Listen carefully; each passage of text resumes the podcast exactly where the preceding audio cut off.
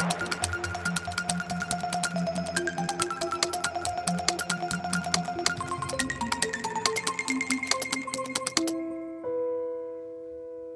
E eis que chegou o momento tão esperado por muitos. As salas de cinema reabriram e nesta primeira semana de exibições destaca-se desde logo Nomadland, Sobreviver na América, drama escrito e realizado pela chinesa Chloe Zhao e que tem por base um livro autobiográfico onde Jessica Brother conta a sua história. A história de uma mulher viúva com 60 anos que, ao perder o emprego, resolve vender todos os bens e deixar a pequena cidade do Nevada para se fazer à estrada.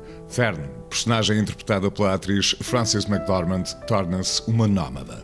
There were only 25 of us.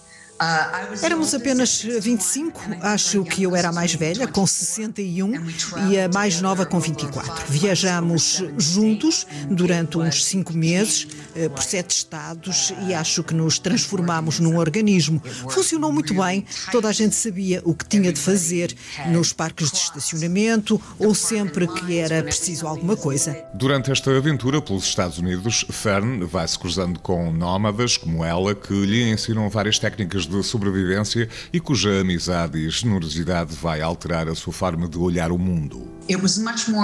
Teve mais que ver com honrar o processo da vida das pessoas do que o processo de fazer um filme. Nós estávamos apenas presentes na vida de outras pessoas, não estávamos a tentar interferir com a vida deles, mas chegar a uma verdade da vida deles.